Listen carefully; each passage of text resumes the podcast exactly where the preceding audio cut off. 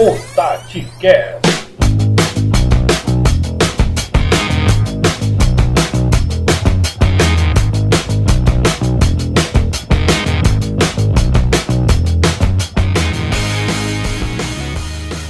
Fala galera, começando mais um episódio do TatiCast, esse é o episódio de número 7. Estamos chegando aqui após né, o título do Ceará pela Copa do Nordeste, o bicampeonato do Alvinegro, campeão invicto dessa competição, né, mais uma vez, né, o bicampeonato invicto da equipe alvinegra e também próximo exatamente do começo das competições nacionais, né, Ceará e Fortaleza iniciando aí a Série A do Campeonato Brasileiro o Ceará enfrentando a equipe do esporte e o Fortaleza enfrentando a equipe do Atlético Paranaense. São os jogos que a gente vai bater um papo hoje, além de falar um pouquinho também da final da Copa do Nordeste. Hoje recebendo alguns convidados ilustríssimos, né? Participações especiais aí do João Pedro Pereira, exatamente ele que é do podcast 45, analista de desempenho. Tá mais uma vez participando conosco aqui.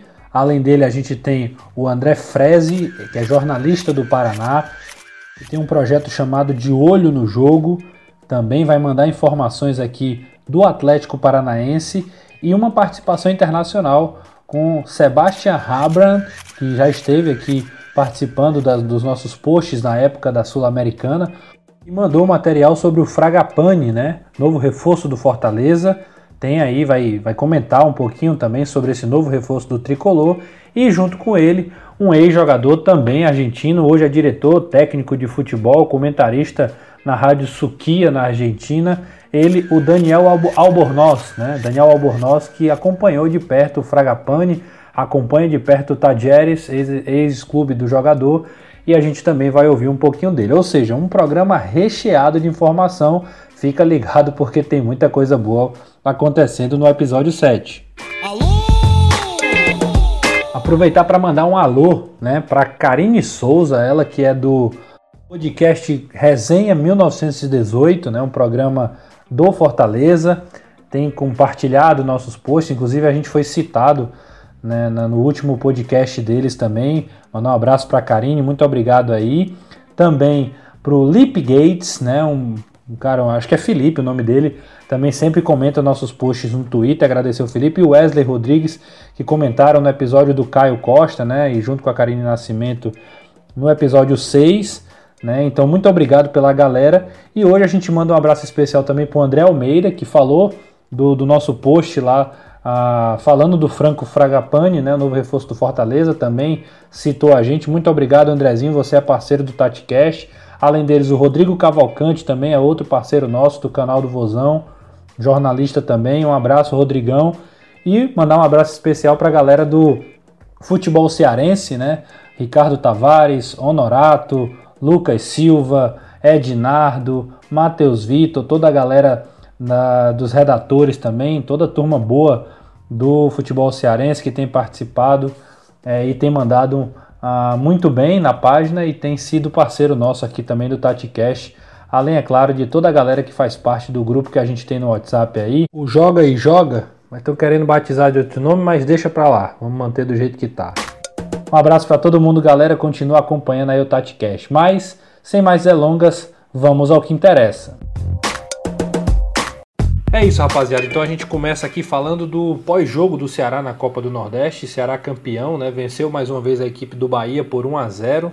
O Ceará conquistou mais aí o bicampeonato da Copa do Nordeste, invicto, com algumas surpresas e o Guto Ferreira saindo aí como um dos grandes protagonistas exatamente pela formação que escolheu aí para as partidas finais. Começo falando com vocês aí, perguntando a João Pedro Guedes, Diego Ângelo Felipe Castro, quais as impressões de vocês pra, é, diante desse jogo aí entre Ceará e Bahia. É, sobre o bi do Ceará, né? Falando especificamente das finais, o que a gente pôde ver foi mais uma vez um jogo muito bom, taticamente falando, assim, do time do Guto Ferreira, né? O Bahia do Roger Machado, mais uma vez, não soube o fazer, foi anulado. É, a gente viu o, o esquadrão ter mais posse de bola, mas os jogadores não souberam muito o que fazer, o Rossi muito abaixo. A substituição que o, que o Roger fez no intervalo, ninguém entendeu direito, tirou o zagueiro e botou o Cleison muito embaixo, muito criticado. O Fernandão, ilhado. É, a gente viu um Fernando Praz como espectador de luxo, né? O Bahia sem criar muita coisa. É, mais uma vez, a leitura de jogo do Guto Ferreira foi muito boa, prevaleceu, né? E acho que o, nada melhor, simbolicamente falando, assim, para o trabalho do Guto, do que o gol do título ter sido do Kleber, né? Alguém que ele bancou, que ele apostou. É, no, no, jogo de ida, a gente viu o Fernando Sobral marcando e sendo um dos melhores em campo, né? como foi na semifinal. Enfim, acho que leitura foi a palavra-chave para o título e para a conquista do Guto Ferreira, né? Com começo de trabalho muito bom. E aí a gente espera continuidade, né? para que ele possa estruturar cada vez mais seu trabalho no Ceará, já pensando na Série A. Ô João, a, até passando a bola para os meninos aí, o Bahia, principalmente no segundo tempo, colocou aí um, um time para tentar ocupar a parte final ali do campo, né, com quase 5, 6 jogadores abertos para tentar abrir a defesa do Ceará, mas acabou povoando demais ali, não teve espaço nenhum a equipe do Bahia, né? Já o Ceará, que agora se prepara também para pegar um esporte na, na na estreia da, da, na Série A, né? Um jogo também fora de casa, complicado contra um time que está muito instável, né? Procurando a sua formação. Ah, vocês acreditam que o Guto vai manter o mesmo time? A gente está de fora, não dá para saber muito como é que está o estado físico dos jogadores depois de uma maratona, como foi a Copa do Nordeste, né? Jogos muito intensos. É, a gente for pegar jogador, jogadores como o Fabinho, o William Oliveira, tiveram que, que viajar às pressas para Salvador para serem importantes lá, jogo, jogo em cima de jogo. Um cara como o Fernando Sobral fazendo 12 quilômetros por partida. E a gente já tem uma estreia de Série A bem em cima, né? Dias depois. Mas assim, sem saber da parte física, se todo mundo tiver ok, eu iria com o time principal. Por quê? Eu lembro muito do, do Ceará em 2011, é, o Wagner Mancini e a diretoria resolveram poupar o time nas primeiras rodadas por conta da campanha na Copa do Brasil e os pontos que o Ceará perdeu naquele comecinho fizeram muita falta no final. Estreia com o Vasco, foi derrota aqui no, no PV, um jogo com o Botafogo, que o Ceará entrou com um time misto também, empatou. É, a Série A não dá para brincar e são pontos que fazem falta por isso, com todo mundo ok, com o DM do Ceará dando aval, se eu fosse treinador, eu iria com o time principal, sim. Assim, eu acho que ele vai manter o time, até porque o Guto não sinalizou em nenhum momento na temporada é, poupar algum jogador, eles, até por causa da sequência de jogos importantes do Ceará na temporada, para, basicamente, tirando o jogo contra o Barbalho, que foi a estreia do Guto, todos os jogos foram importantes, Clássico Rei, semifinal do Cearense, decisão contra o CRB na fase de grupos, mata-mata da Copa do Nordeste. Enfim, todos os jogos foram importantes para o Guto. Eu acho que ele vai manter sim o time, um time que ele encontrou o jeito de jogar. Eu acho assim, o Ceará tinha tinha estava evoluindo com o Enderson, né? Vinha de quatro vitórias seguidas, até o Enderson sair, veio a parada da pandemia, uma mudança de trabalho. Se você pega assim, o contexto do Ceará, 23 jogos, três, três, três treinadores na temporada, você pensa o seguinte, nossa, o que esperar de um time desse? A expectativa é baixa, olhando assim no contexto, é baixa. Mas o Guto fez um, vem fazendo um bom trabalho, oito jogos, sete vitórias, uma derrota, emendou seis vitórias seguidas, coisa que o Ceará não conseguia desde 2016 com o Lisca aliás, 2015, 2016, começou naquela, naquele jogo contra o Macaé, que evitou a queda. Quer dizer, um trabalho que começou e está tendo um crescimento, que é importante para essa sequência da temporada, que vai ser muito importante, até porque a briga do Ceará ali vai sendo mais ou menos briga para não cair, meio de tabela, sul-americana. Se conseguir inventar bons jogos bons resultados, pode até sonhar mais alto.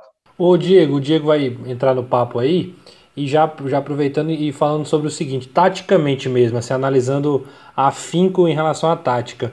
O Ceará tem um retorno do Charles, né, que não jogou na última partida contra o Bahia. Ele fez muita falta mesmo, como todo mundo está dizendo, ou, ou, não é para tanto, Diego? O que é que ganha com o Ceará com o retorno do Charles? Cara, o Charles ele faz muita falta, porque no cenário né, atual, a, a, ideia do Guto, ele é o cara de, de ocupação de espaço, né? O, o, como vocês bem falaram, o Guto está fazendo um ótimo trabalho, né? Soube dar uma resposta rápida a uma ideia de jogo, né? É, e precisou fazer isso dentro de uma competição, é muito complicado. E essa ideia de imposição física, de anular os seus adversários nos corredores, o, o Charles era um cara fundamental, né? O William Oliveira tem, tem características similares, mas tem qualidade bem inferior, né?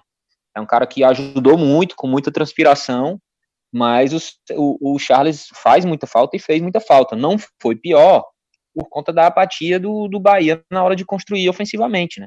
É, algumas vezes o Rodriguinho recebia no entrelinhas, porque o Ceará acabava errando nesse encaixe ali no, no meio de campo, porém, quando ele recebia linha entre linhas, Luiz Otávio e Klaus faziam ótimos combates, né, ótima cobertura, e é nessa hora que a gente via que o Charles fazia falta. Eu digo que, que não fez uma falta ainda maior, porque nesse momento, quando acontecia essa, essa, essa, essa vantagem que o Bahia conseguia, né, é, os zagueiros foi, fizeram muito bem a cobertura, né, e aí, pegando o gancho aí do que os meninos falaram sobre a final, é, é muito isso, a fidelização de uma ideia, né? É, o professor Marcelo Bielsa fala muito bem, tem três formas de analisar um jogo, né? Se uma equipe é, é fiel à ideia do treinador, é, com posse de bola e com chances criadas. E a primeira delas é se você joga de acordo com a ideia do treinador. E o Ceará fez muito isso nos últimos jogos. A resposta tem sido boa fizemos uma matéria aí do Guto quando ele foi contratado, que ele era um cara que se, se acostumava rápido com os cenários. Eu acho que a gente conseguiu ser eficiente nisso, acertou, né? É um cumpridor e... de objetivos, né, Diego Guto Ferreira? É, eu vi uma frase que era tipo assim: é, se você tem uma missão, entregue a Guto Ferreira. Não espere que ele vá ter um time vistoso, que ele vá né, ter alguns conceitos modernos do jogo, como muita gente gosta. Ele é um cara mais resultadista, né? E a gente viu isso muito no esporte ano passado. O esporte foi um time que não encheu os olhos, mas subiu, cumpriu sua missão. Né? E é, é muito disso. E o que eu espero para o jogo contra o esporte é isso. Por mais que ele possa mexer as peças, a ideia vai ser mantida. O que eu acredito que o Ceará precisa ter é um, um, um contra-ataque ainda melhor. Esse tipo de jogo sobrecarrega um pouco o Vina, né? Porque o Vinícius tinha que recompor e tinha que ser o cara que ligava o contra-ataque. Mas mesmo com muitas falhas nessa tomada de decisão no texto final, o gol do título saiu de um contra-ataque, né? Num lampejo do Leandro Carvalho e um bom apoio do Bruno Pacheco. E aí o Kleber estava no lugar certo. Mas vocês, vocês vão lembrar bem que o Ceará teve muitas situações de contra-ataque onde o Bergson, por exemplo, finalizou quase no meio do campo, né? É, e tiveram outras desde o primeiro jogo. O Sobis fez isso, o Alisson fez isso, e, é, e assim, depois que acertou ali a fase, a fase defensiva, que foi o que o Guto fez, é hora de pensar no próximo passo, de encaixar melhores contra-ataques. E aí, se o Ceará fizer isso, ele, ele pode largar bem aí na, na Série A contra o esporte. É muito importante o que o Diego está falando, exatamente porque o, o, o Ceará já tem essa característica de ter um time muito bem protegido, né, de ter um time defensivamente bem organizado. Mas, inclusive, nos últimos anos, o que, o que pecou mesmo foi exatamente aproveitar as chances quando criava alguma jogada de ataque e é muito, eu gostei muito do que o Diego falou sobre o Guto, né? Esse resultadista que para mim não é um ponto negativo, é um cara que arma o time de acordo com o que tem para ganhar a competição que vai jogar. Um comentário que eu vi sobre o Rogério Ceni, por exemplo, é que às vezes parece que ele só quer ganhar daquele jeito dele. E ele esquece que nem, nem sempre vai funcionar daquele jeito.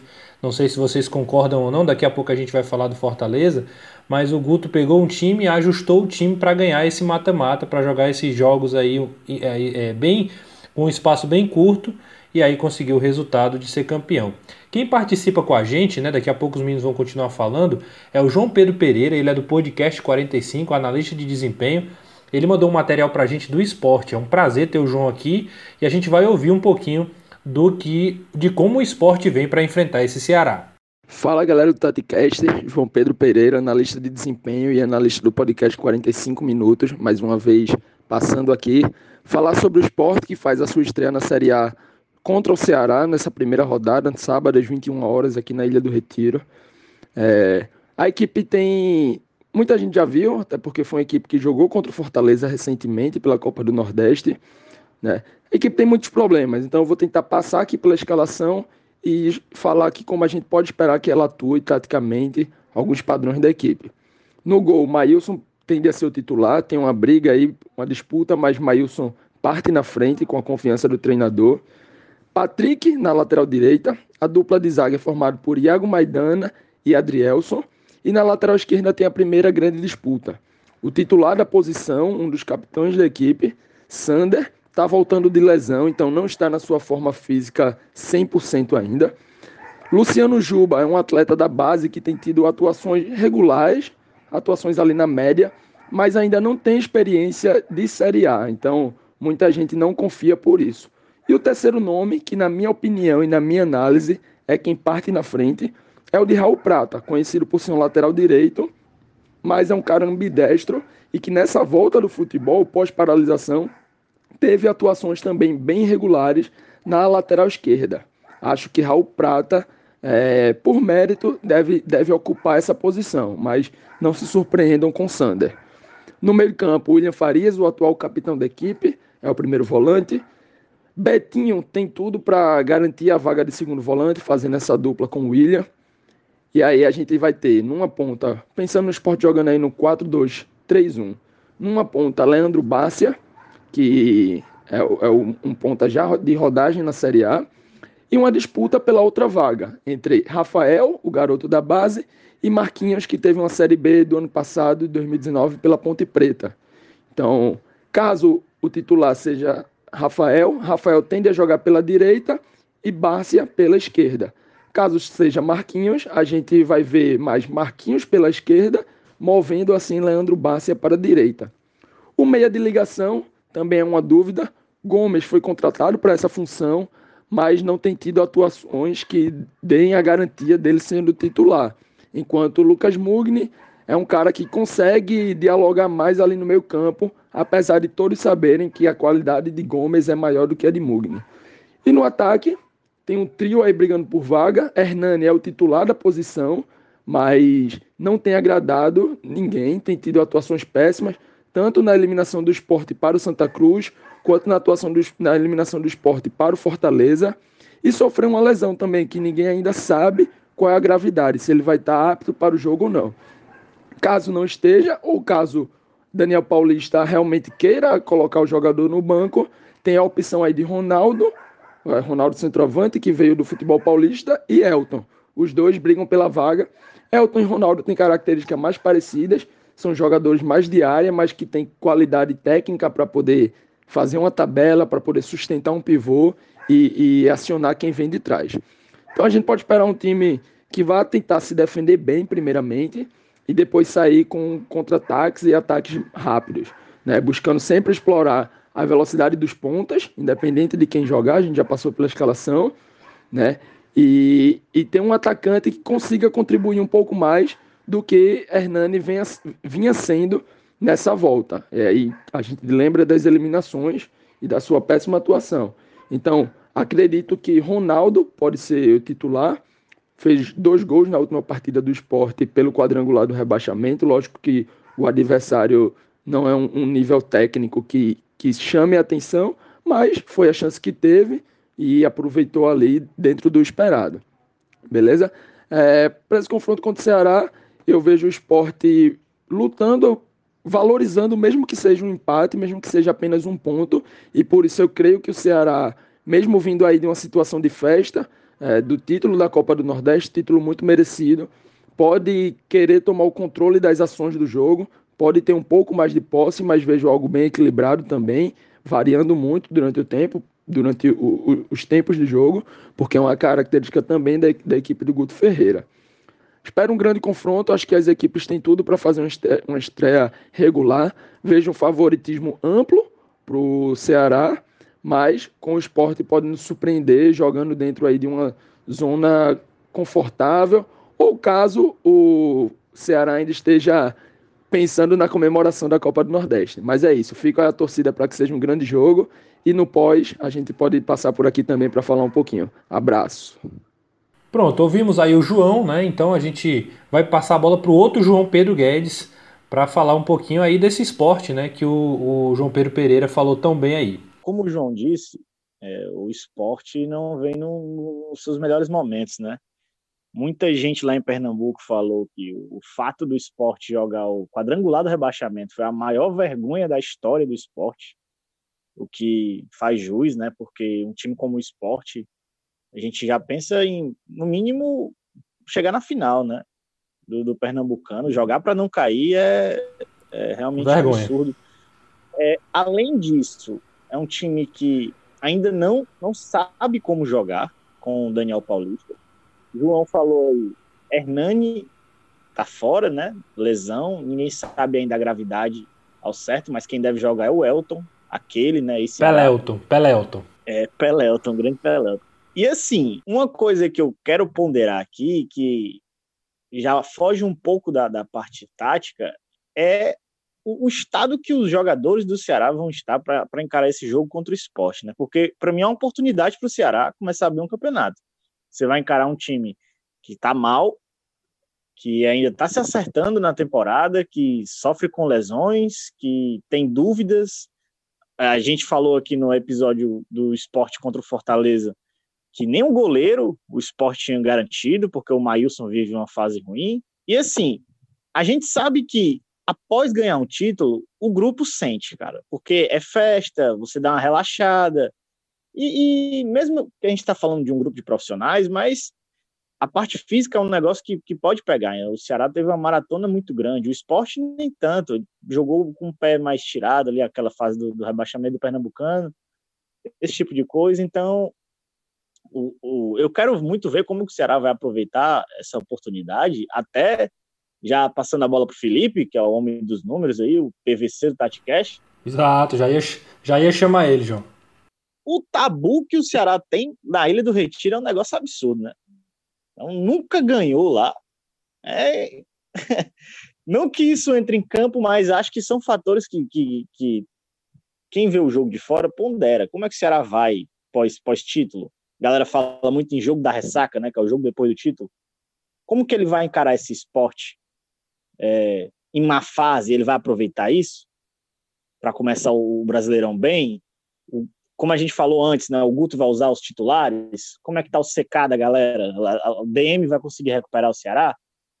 São pontos importantes que eu acho que a gente vai ter a resposta só no sábado à noite, né? É, para passar a bola para o Felipe aí, que vai trazer todos os números do confronto, de Ceará, de esporte também, é só um detalhe, né? Além do jogo, além do desgaste que, foi, é, que foram essas últimas partidas, tem também a questão da, da festa, né? Eu, eu, por exemplo, estava lá com a diretoria do Ceará e tal, eu saí do hotel, era 5 e pouco da manhã, e os caras estavam lá na maior energia do mundo, né? Uma viagem às duas horas da tarde, chegaram aqui 17, foram pro, pro drive-in, mais festa lá, né? Zero descanso. Aí numa quinta-feira já treinaram, se reapresentaram, ou seja, além do desgaste, ainda tem a questão da essa ressaca da festa também. Só mais um ponto para ser considerado aí. Felipe. Pois é, Renato. Ah, como disse o João Pedro, o Ceará nunca venceu o esporte na Ilha do Retiro em brasileiros. Tanto na Série A como na Série B, o Ceará nunca conseguiu vencer o esporte em Pernambuco. Rapaz. Já conseguiu vencer na Copa do Brasil em 1993, inclusive foi a última. Mas o retrospecto não é bom. Nos últimos seis jogos, seis derrotas. Quer dizer, é uma, é uma situação bem complicada. Já foram mais de 10 jogos lá, 16, para ser mais específico. 11 vitórias do esporte, dois empates e três, três vitórias do Ceará. As outras duas foram em competições da década de 60, Norte-Nordeste, Copa dos Campeões do Norte, enfim. É uma situação bem, bem difícil para o Ceará, que, que já sofre com, com um retrospecto não tão positivo quanto o esporte. Só um reforço quanto ao esporte, é que o Elton e o Hernani são artilheiros do time, cinco gols cada. O Elton fez gol agora nessa sequência, nessa briga para não cair. O esporte conseguiu emendar três vitórias, fez mais do que a sua obrigação, né? Fez mais que sua obrigação, que é vencer aquele, os times que estão brigando para não cair. E o Marquinhos, que é, é dúvida que o João Pedro levantou, é um dos vice-artilheiros do time com quatro gols, junto do Bacia. Cara, pegando um gancho aí no que o no que o João Pedro falou, que preocupa a questão física, né? E tá tudo dois, interligado. Mano, especifica o João Pedro, rapaz. Verdade. Não, João Pedro Guedes falou da parte física. E assim, eu acredito muito que as vertentes do jogo tão, estão todas interligadas, né? A física, a técnica, a emocional e a tática. E o Ceará pode estar numa situação física diferente, mas tem um, um, elenco onde ele pode mexer uma ou outra peça e manter o nível de intensidade. Do ponto de vista tático, é um time que está cada vez mais consolidado e do ponto de vista emocional nem preciso falar, né? O momento é ótimo. É, se o Ceará, eu posso estar sendo até modesto, porque o momento dos clubes, assim, se o, se o momento dos clubes entrasse em jogo, o Ceará entrasse em campo, o Ceará ganhava fácil, né? Porque o esporte está passando por um momento muito delicado e o Ceará acabou de conquistar uma, teve uma conquista muito significativa, né? E convincente. Mas isso não entra em campo. Então, assim, por, por ser uma Série A e estrear fora, eu acho que até se não perder, tá bom. Se empatar, pode, dependendo do cenário do jogo, somar pontos não seja o pior dos mundos, né? É, é, se a gente for analisar, tô sendo até um pouco modesto, porque tem condições de ganhar, mas acredito que se não vencer, dependendo do contexto, não seja o pior dos mundos. É, é isso aí. A gente fecha o assunto do Ceará, né, na expectativa de saber como é que vai ser a questão física. Lembrando que tem um detalhe muito importante, né? Uma coisa que ajuda muito são as cinco substituições. Ter cinco substituições com o elenco que o Ceará tem, por exemplo, e aí eu falo muito também na questão da quantidade, faz com que o, Guto tenha mais opções, né? Se precisar trocar o setor ofensivo inteiro numa partida, ele consegue trocar, né? E, e não causa tanto desgaste assim. Se o cara estiver sentindo um pouquinho, ele já tem algumas reposições. Se o Vina não jogar, o Sobs é uma possibilidade, como já foi falado. O Kleber joga lá na frente, está bem fisicamente. Pelas pontas tem Matheus Gonçalves, Jacaré, Lima, o Wesley, tem várias opções ali. Me preocupa mais a questão dos volantes, mas o Ricardinho, por exemplo, não jogou nas últimas partidas, né? Não entrou nas finais. É um jogador que está mais descansado, é um jogador que pode ser útil contra o esporte. Enfim. Charles também, né? O Charles, Charles também. É, o, Charles, o, o Charles não jogou o segundo jogo, o Thiago Panhussá não jogou, por exemplo, as duas partidas da final. São jogadores que são considerados titulares, ou seja, a, a base realmente tá, tá, tá mantida aí, né? Vamos lá, vamos para frente. Falando do Fortaleza, a gente começa ouvindo um dos nossos convidados, né, assim como João Pedro Pereira. A, a gente fala com o André Frege, ele que é jornalista de Curitiba, tem um projeto que é o De Olho no Jogo, né, e traz todas as informações do Atlético Paranaense para esse confronto contra o Fortaleza. Fala galera do TatiCase, primeiro é uma honra enorme estar participando do podcast e ainda mais para falar desse jogo é, do Atlético, né, que vai enfrentar o Fortaleza nessa partida de estreia de Campeonato Brasileiro.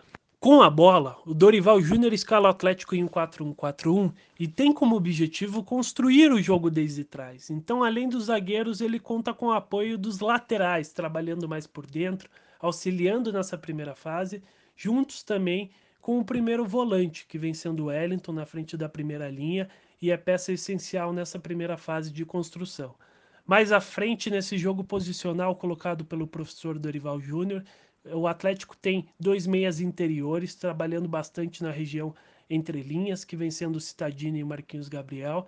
No lado direito, trabalhando mais pelo lado do campo, também puxando para dentro, o Nicão, principal jogador da equipe até aqui, é, tanto em criação de jogadas quanto na hora de finalizar, né? Ele tem um chute muito forte, muito potente e é muito criativo o Nicão.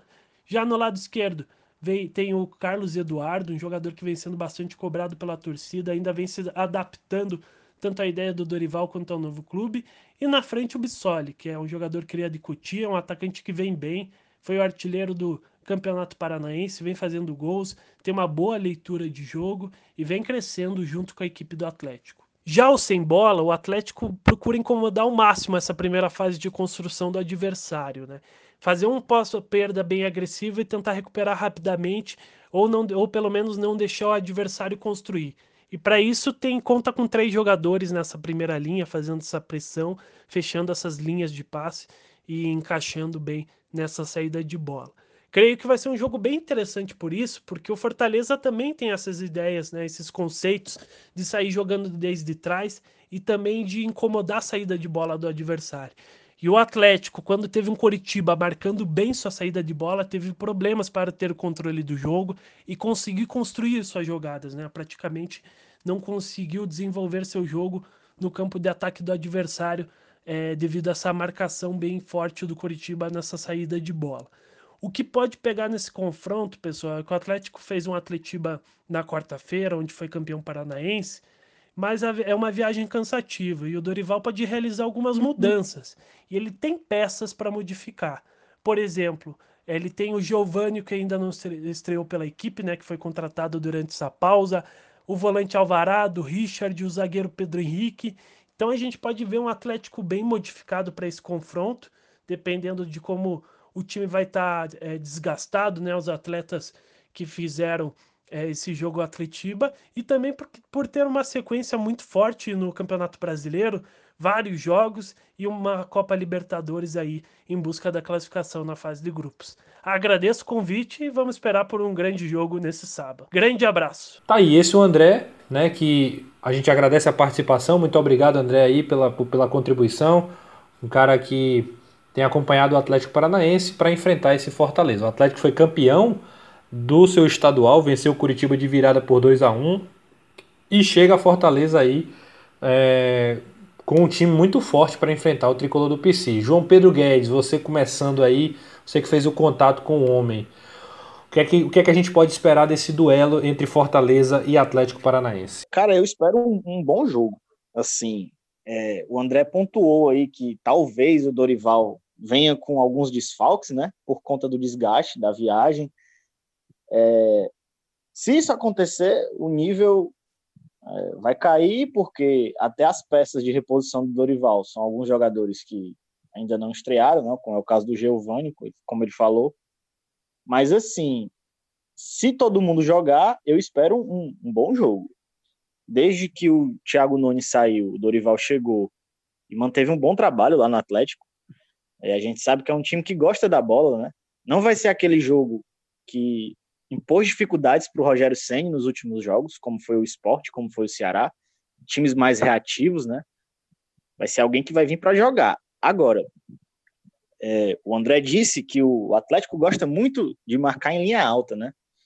Com três homens lá, tentar ter superioridade numérica já na defesa do Fortaleza. Isso é uma coisa que o Fortaleza pode se aproveitar, porque a gente está falando de Nicão, Carlos Eduardo, Marquinhos Gabriel, são jogadores que não têm uma, uma, um vigor físico, né? um poder de marcação tão bom. Então, se a jogadinha, aquela jogadinha já manjada, funcionar, porque se o Atlético for apertar lá em cima, ele vai criar espaço.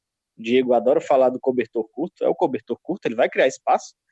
Se a jogadinha funcionar, a chance do Fortaleza machucar o Atlético com, com as viradas do Felipe, do Juninho, pro Oswaldo, é, é bem grande. E assim, a gente já espera que o Rogério, diferente do que aconteceu com o Ceará, né, venha com seus principais nomes, até porque ele falou na coletiva pós-jogo que o maior problema era o cansaço, a parte física. O Fortaleza teve dias aí para descansar, coisa que o Atlético não teve, né? Jogou na quarta com o Curitiba. E a gente espera, né? Romarinho, Oswaldo com mais minutos, o Wellington Paulista voltando. É, mas de cara, o que eu espero é um bom jogo, Castelão, né? Uma pena que muito provavelmente a gente não vai poder assistir, né? O que acaba quebrando a perna do, do podcast, do analista, do torcedor, porque o jogo não vai ter transmissão, né? E aí é uma pena. É uma pena mesmo. A gente vai ficar aqui torcendo para que haja uma reviravolta até o dia do jogo, até sábado, né? Esperamos que a gente consiga ver o jogo. Agora, perguntando pro Diego aí. É, o Fortaleza deve ter mudanças aí na sua escalação diante daquilo que jogou contra a equipe do Ceará, a volta do Romarinho, a volta do Wellington Paulista. Uh, o que é que a gente pode esperar desse Rogério Ceni que é tão imprevisível, grande Diego? Renato, você disse tudo, né, cara? Ele é muito imprevisível. Né? É, é, eu acredito que ele mexe nas peças, mas não muda seus comportamentos, né?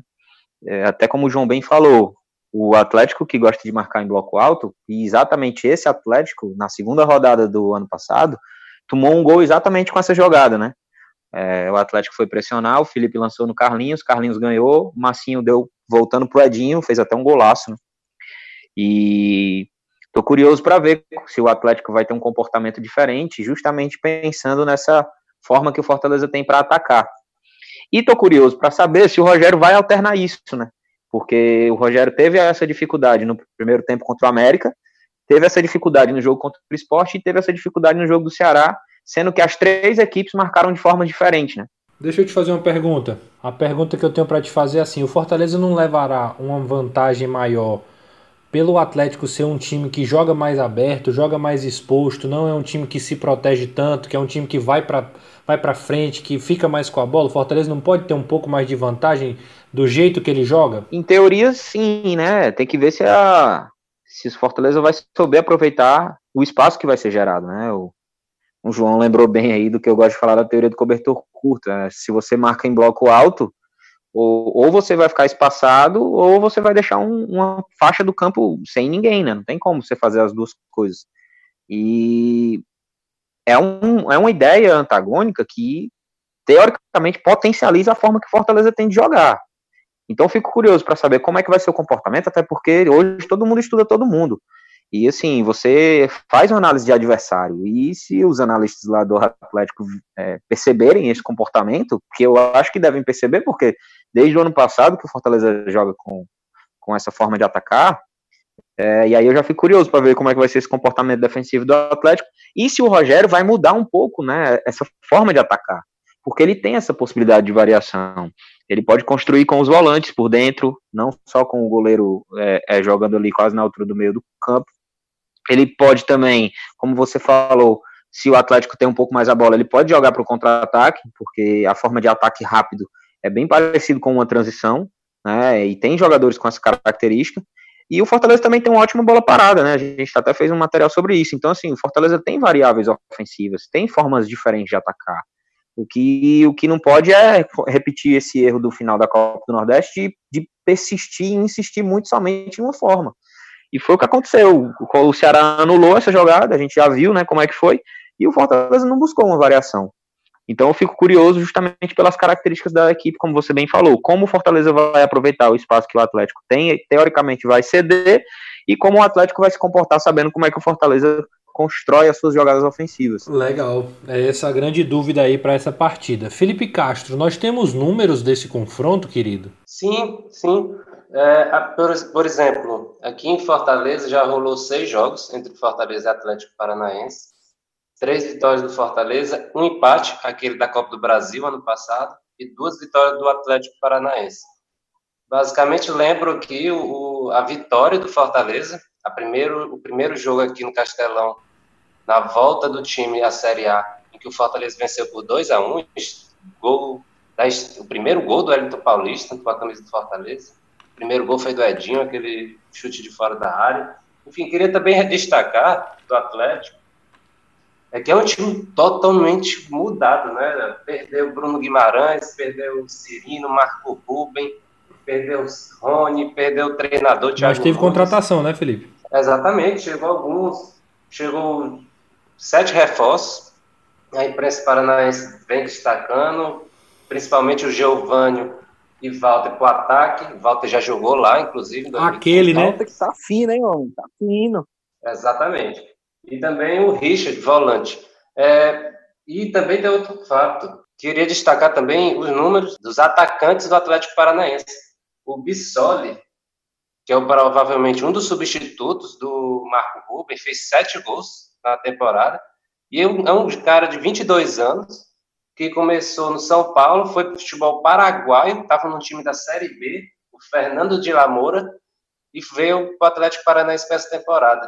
Quer dizer, um achado, né, um, um, típico do Atlético Paranaense, que trouxe o Rony do futebol paraense com o Remo. Enfim, é um time que tem um, um, umas boas escolhas. Tem o Nicão também com seis gols, que já passou aqui pelo Ceará. Também é importante ressaltar que o Atlético Paranaense ele vinha jogando Campeonato Paranaense com o time alternativo e o time principal na Libertadores e na Supercopa. E depois da parada que focou no Paranaense para dar ritmo de jogo. Então, é um time que não temos tanta ideia assim de, de, de jogo, não? de um trabalho mais cons, consistente no dia a dia. Veremos agora com Fortaleza depois dos dois clássicos contra o Coritiba. E uma coisa que me chama a atenção no Atlético Paranaense é porque, assim, particularmente por ele jogar o estadual com alguns jogos, é, com alguma, em alguns jogos com a equipe um pouco alternativa, é, gera uma certa dúvida quanto à execução dos comportamentos, né? Vale lembrar que o Thiago Nunes fez um, um, teve uma passagem assim histórica pelo Atlético Paranaense e agora faz parte do Corinthians, né? Treinador do Corinthians. E o Atlético contratou o Dorival. E assim, tem, existem algumas similaridades, mas né, num contexto geral, existem algumas mudanças, né? O, o, o Thiago Nunes era, era um cara que jogava de uma forma mais rápida, um ataque mais rápido, né? É, o Dorival já gosta um pouquinho mais de povoar ali a, a, o bloco mais alto, mesmo de fazer ofensiva, né? Muita amplitude, é, explorando bem assim os lados do campo, é, cadencia um pouco mais um jogo, parece um pouco mais com um jogo de posição, né? Na forma de atacar. E já o, o, o Thiago era mais vertical, é, é, era mais parecido com, com como o Rogério Ceni joga, né? Como a gente está falando para um público cearense, então é como fazer, tem como fazer essa analogia. E aí eu fico muito curioso de ver os atletas principais nesse comportamento, né? Já, já provou-se aí no estadual e que surtiu efeito, deu resultado, foi campeão, venceu os dois jogos da final no Atletiba, mas é, essa forma um pouco diferente de jogar com a equipe principal, eu tô, eu tô um pouco curioso. Confesso que não vi muitos jogos do, do Atlético, então não tenho tanta propriedade para falar. E nem vai ver esse também. É, e muito provavelmente eu não vejo esse, né, Renato? É uma pena.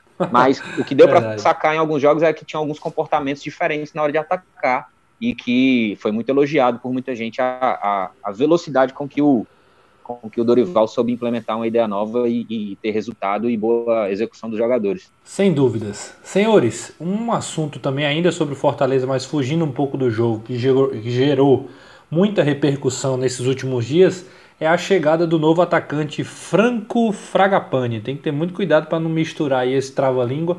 Franco Fragapane, novo atacante do Tricolor, vem do Tajeres da Argentina. E para para o torcedor que tem um pouco de dúvida de saber como é que ele joga, eu sei que a gente mesmo já produziu material explicando mais ou menos a funcionalidade dele ali no gramado. A gente recebe aqui dois caras que conhecem muito do futebol argentino, né? Um deles já teve com a gente na época da Copa Sul-Americana, que é o Sebastião Abra, que ele é analista de desempenho. Né, hoje defende o Ginásia Esgrima de Jujuy, né? Não é isso mesmo, Não é isso mesmo, galera? Rui, Rui. É Rui, né? A gente não vai saber a pronúncia, perdão aí ao, ao Sebastian. E o outro é o Daniel Albornoz, ele que é ex-jogador, hoje é diretor técnico de futebol também, né? E também comenta, é radialista, também é, é periodista, como chama na Argentina, e acompanhou o Tajeres e, e sabe muito sobre o o Fragapane. Então a gente vai ouvir os dois nesse momento. A gente começa ouvindo o Sebastián Abra, as impressões dele sobre o novo reforço do tricolor. Bien, entonces está rumbeado, digamos, está también enfocado, porque Franco Fragapane es un jugador, en primer lugar, ¿qué tiene? Es un jugador muy bueno en el uno contra uno, ¿sí? Pero es un jugador que era mediocampista más de enlace, más de creador, creativo. Ahora ha pasado a ser un jugador más de, no tanto de juego, sino más de finalizaciones, ¿sí? Y ha dejado de ser tanto un mediocampista creativo y ha pasado a ser un juego como extremo, ya sea por derecha o por izquierda, está por los dos lados. Eh, pero está bien, ha jugado más por derecha que por izquierda, pero le sienta bien la izquierda porque es un jugador que recibe bien abierto a la línea y eh, recorta hacia adentro a pierna cruzada, invertida, de izquierda hacia el centro para finalizar eh, al arco. Lo que ha tenido, lo que ha crecido mucho es que en sus finalizaciones antes era más de asistir y ahora llega y concreta, ha concretado muchos goles. Ha hecho, ha hecho goles, digamos, tanto más en Unión, que fue el anterior club, que con, en Talleres. ¿Sí? Vos tenés que pensar que Franco eh, salió de la, eh, de la cantera, de las divisiones formativas de Boca Junior. No tuvo posibilidades y empezó a ir a, diferentes clubes. En los dos últimos clubes que tuvo, tanto en Unión como en Talleres de Córdoba, le ha ido bien, le ha ido muy bien. Eh, como te digo, le ha sumado gol a su juego. No solamente es un jugador inteligente para asistir al compañero, sino también que finaliza bien. Y otra cosa que tiene muy eh, su cualidad una más grande es su cambio de ritmo, cambio de velocidad. Es eh, la aceleración del uno contra uno, es mucho con su eh, cambio de, de ritmo. Y también le ha sumado a su juego, le ha sumado la parte defensiva, digamos. Vuelve, retrocede, ayuda, colabora en la parte defensiva también. Desde Argentina, mi nombre es Sebastián Abraham, soy DT de fútbol formativo y también soy analista profesional de la primera división del Club Atlético Gimnasia de Grima de Jujuy. Um saludo muito grande para todos aí. Abraço.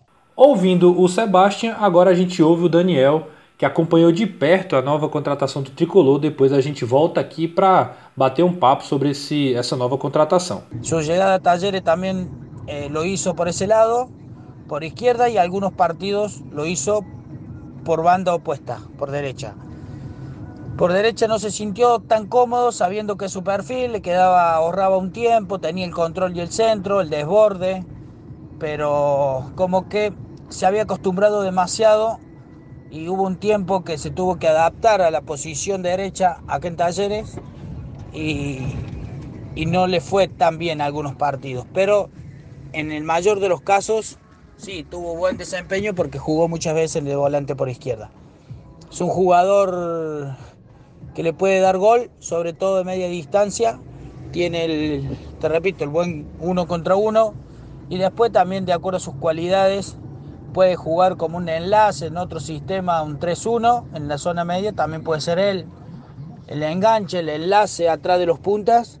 Espero, bueno, se va que te haya ajudado, que te haya completado o que vos querias e te mando um abraço grande. Tá aí, senhores. Muito obrigado aí a Sebastian, Abram e Daniel Albornoz. Muito obrigado pela participação de vocês. E eu passo a bola aqui para João Pedro Guedes, o homem que conhece tudo do futebol argentino e mais um pouco. Não, agora sem brincadeira, João. Sem brincadeira. O Fortaleza tem buscado alternativas aí no, no futebol sul-americano, né?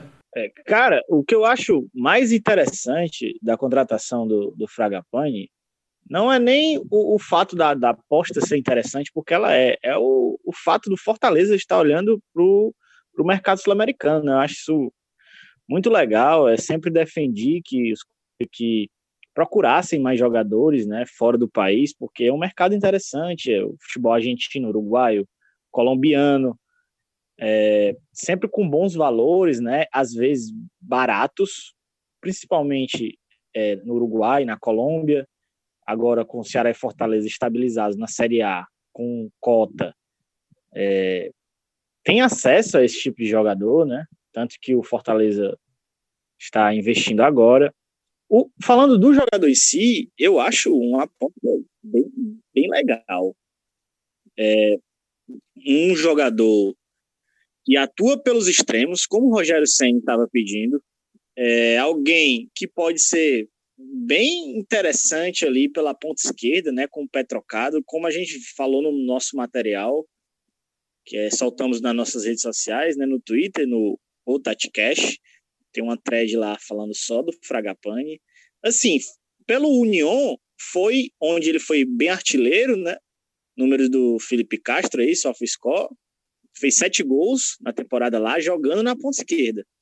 É, nossos colegas aí da Argentina o Daniel citou algo bem interessante, que no, no Tajeres ele atuou pelos dois lados, mas sentiu um pouco de dificuldade na ponta direita, né?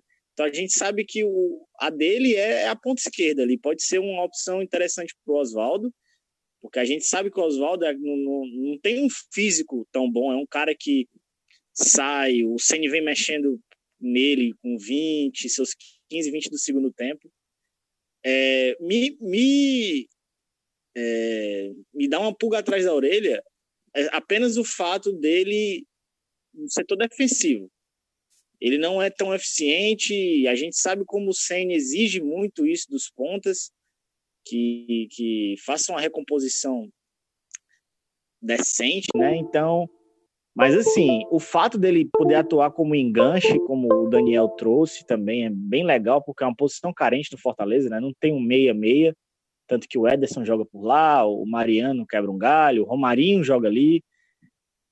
É alguém que pode ser versátil, faz os dois lados do campo, pode jogar por dentro e é um bom finalizador. Então, sem dúvidas, uma aposta bem interessante com com Fortaleza de olho no mercado sul-americano, que para mim é espetacular. Felipe Castro, os números do nosso querido amigo Franco Fragapane. Pois é, como o, o João Pedro falou, a principal fase artilheira dele foi no, no União Santa Fé. Muitos ficaram conhecendo o time argentino na Sul-Americana nesse ano, né, quando pegou o Atlético Mineiro. Ele fez sete gols por lá no Campeonato Argentino foi a segunda temporada mais artilheira dele, digamos, né? A primeira foi quando ele jogou pela terceira divisão espanhola com o Celta B. Lá ele fez oito. A fase mais, ele é mais um jogador de, de lado de campo, como foi, como o João Pedro disse, ele teve uma, uma boa fase no Talheres na temporada passada e inclusive como o clube argentino está sem jogar, provavelmente só vai, só vai jogar em janeiro, a preferência foi emprestar o jogador para ganhar ritmo de jogo. Até se o Fortaleza pode até ter a compra no final do ano, né?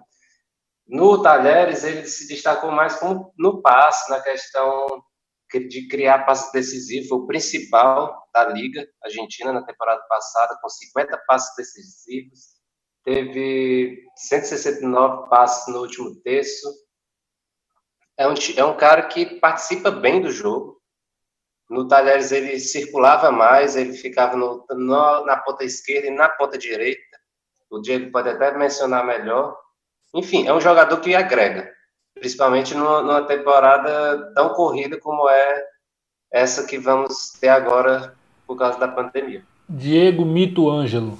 De fato, né? O, o mais interessante, é, somando aí as falas do, do, do João e do, do Felipe, é porque quando você tem um modelo de jogo definido, você pinça um atleta de acordo com as características, né? E o Rogério já falou mais uma vez que tem elenco enxuto, que não tem. É, é, que a situação financeira não é confortável para fazer aquisições, e aí vem um cara de empréstimo, né? É, que tem as características que casam com, com, com, a ideia de jogo do treinador, então, assim, é mais fácil até de dar certo, né? É, você não precisa que o atleta passe por uma adaptação é muito, muito drástica. Então, o que, fica, que eu acho mais interessante é isso, é você pensar no mercado, até um mercado alternativo, um cara que, que agrega bem dentro daquilo que se espera de um, de um atacante da posição dele. E aí ainda dá uma, uma, uma confortável, fica até um pouco mais confortável com a fala do Daniel, que ele lembra que no Union, em alguns momentos, a equipe jogava num 4-4-2, né? que é um modelo parecido com o do, do Rogério, que, que na fase ofensiva joga num 4-2-4, e foi a melhor fase artilheira dele, né?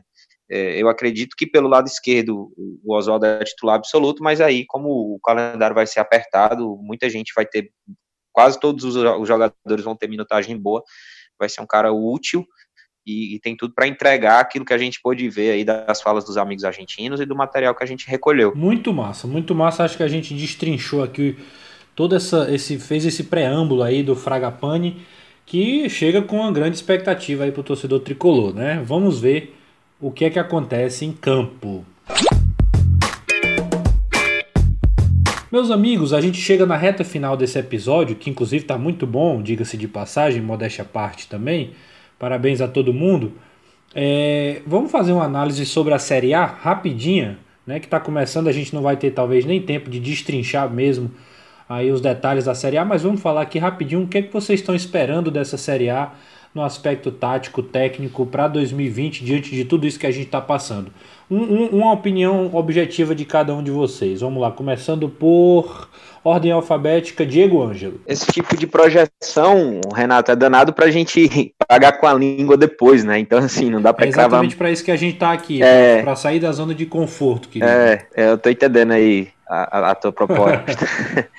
brincadeiras, à, brincadeiras à parte, é, faz parte, né? A gente faz análise, então a gente analisa pelo que a gente está vendo de agora, mas a gente sabe que o campeonato, no final, sempre tem. Sempre que você projeta uma equipe que ah, vai brigar pelo título, esse grupo aqui, aí tem sempre alguém que faz uma campanha medíocre e acaba brigando lá embaixo. Ah, esse time aqui é do bloco médio, aí sempre tem um que vai lá, briga por Libertadores, mas, né? Mas assim, deixa... não vou Não vou ficar Pronto, em cima deixa, do muro. Além não de não ficar... ficar... em cima do muro, deixa, deixa eu falar. contribuir com a tua opinião, assim, te ajudar. Vamos, vamos analisar, até fugir desse negócio de quem vai brigar para não cair, para ser campeão. Vamos analisar taticamente mesmo, assim, quem, quem seriam os favoritos pelo sistema de jogo que tem, né? Quem, quem tem mais dificuldade hoje. Acho que, acho que fica até mais legal da gente analisar. Até porque é difícil analisar um time durante uma temporada, sendo que existe a mudança isso, de treinador, isso. né? O Santos acabou de ter o Gesualdo o Flamengo, que seria o favorito, perdeu o Jorge Jesus. Então, quer dizer, como é que a gente pode fazer uma projeção de 38 rodadas se não sabemos nem se o, o treinador vai permanecer essas 38 rodadas? Vocês querem, vocês querem mas, criticar assim, minha eu... pergunta, mas respondam, pelo amor de Jesus Cristo. O que, eu vejo, o que eu vejo no Brasil é que a grande maioria das equipes joga num sistema similar, 4-2-3-1.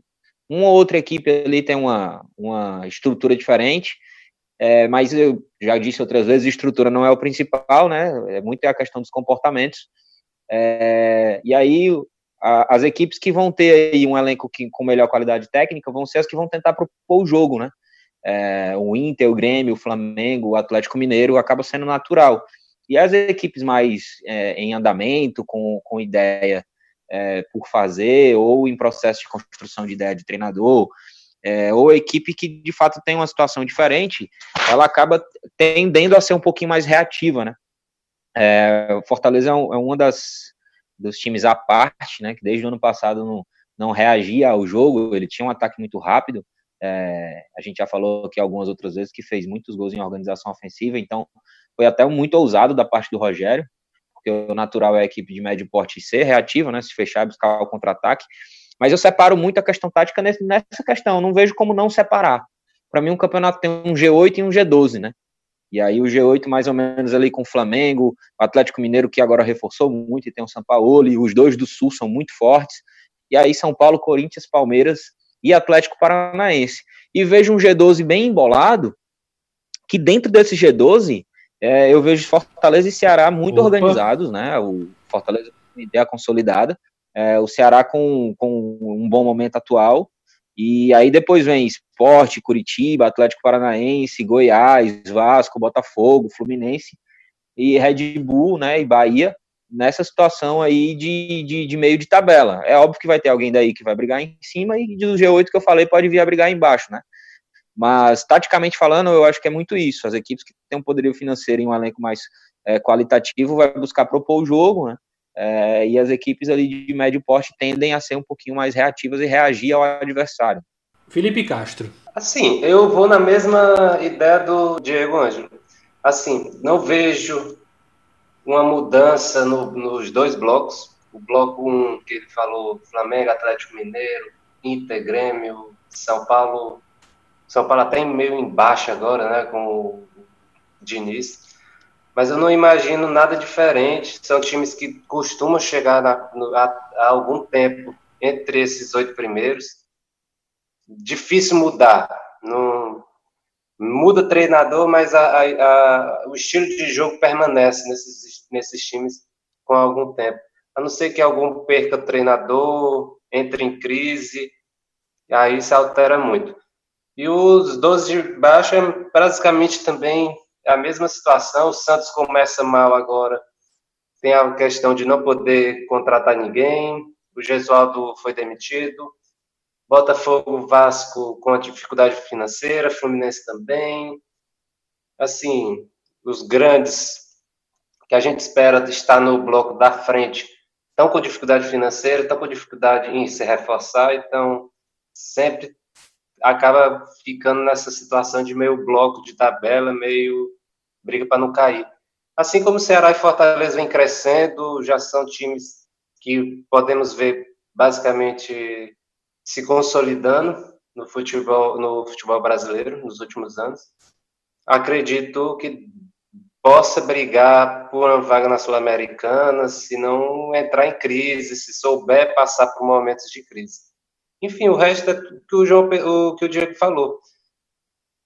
o futebol brasileiro é muito dinâmico. O treinador hoje está no time, ou amanhã está no outro. Então, é meio difícil de fazer uma leitura para 38 jogos com um calendário tão enxuto. O Sérgio Soares, né, o querido Sérgio Soares que esteve com a gente no EP 05, falou que o futebol brasileiro está igual praticamente, nenhum time com variação e etc. Né? Então, só corroborando com o que Diego e Felipe já falaram, finalizo esse app com o querido João Pedro Guedes.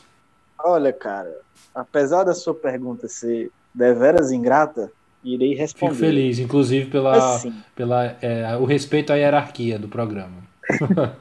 o que se espera é, de cara, eu não vou ficar em cima do muro, eu acho que, que Ceará e Fortaleza tem tudo para brigar por vaga na Sul-Americana. É, a gente sabe o quão histórico, o quão histórica foi a campanha do Fortaleza ano passado.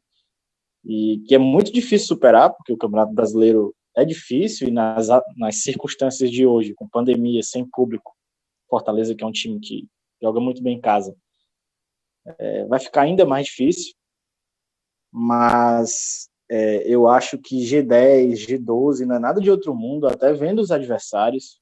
A gente tem um Goiás que ano passado foi, foi honesto, perdeu o principal jogador e não está se reforçando bem. A gente tem três times grandes do Rio de Janeiro passando por dificuldades financeiras. Eu vou interromper o João para dizer o seguinte: Goiás, Atlético Goi... Goiás e o Atlético Goianiense estão sem jogar, inclusive. Só jogo treino até agora. É, além disso, então, assim, eu posso citar aqui vários times que, que estão passando por momentos bem piores que, que a dupla cearense. Mesmo você, mesmo você levando em consideração a opinião do torcedor do Fortaleza mais emocionado, que odeia o Rogério Senni, e pode estar tá querendo criar uma crise maior do mundo. Se você pegar a opinião desse rapaz, você vai achar ainda time pior aí nesse Brasileirão. É, indo para o lado do Ceará, o que, se, o que eu espero do Ceará é que ele dê um passo a mais, né? Um time que estruturado, com salários em dia, se reforçou de forma pesada, nomes grandes, né? Rafael Sobis, Fernando, Rafael Sobis, Fernando Praz, é, o que se espera que o Ceará não brigue para não cair esse ano, né? Faça um campeonato mais sólido e para tudo isso dar certo, é, acho que continuidade no trabalho do Guto é, é a chave, né? Respondido, doutor Renato? Perfeito, melhor que isso, impossível. E você, meu amigo, que está ouvindo esse podcast, o que é que você acha? Você acha que a gente tá certo, tá errado? No final do ano vai ter gente pegando isso aqui. E, rapaz, tá vendo? É raro. Disseram que o Goiás ia cair, aí o Goiás vai para Libertadores e a gente queima a língua. Faz parte de quem analisa, né? De quem tenta antecipar, mas a gente analisa pelo hoje, tá bom? Episódio incrível. Renato. Diga. É, para encerrar, a gente faz a, a, o podcast falando da Copa do Nordeste, a gente botou favorito Fortaleza e Bahia, né? Só para lembrar. E, e, aconteceu do Ceará ser campeão com o Kleber, com o Rick, no dia que a gente gravou. Se tivesse um cidadão que, que acreditasse nisso, podia jogar na loteria que tava rico. Para ver como o futebol é cíclico, né? Então vamos ver aí o quanto a gente vai errar nas nossas projeções da Série A. Perfeito. Eu não vou errar porque eu não falei. Então vou deixar só vocês aí na linha de fogo. Eu vou ficar em cima do muro, que é muito mais fácil. É muito malo, cara. Muito mais fácil ficar em cima do muro.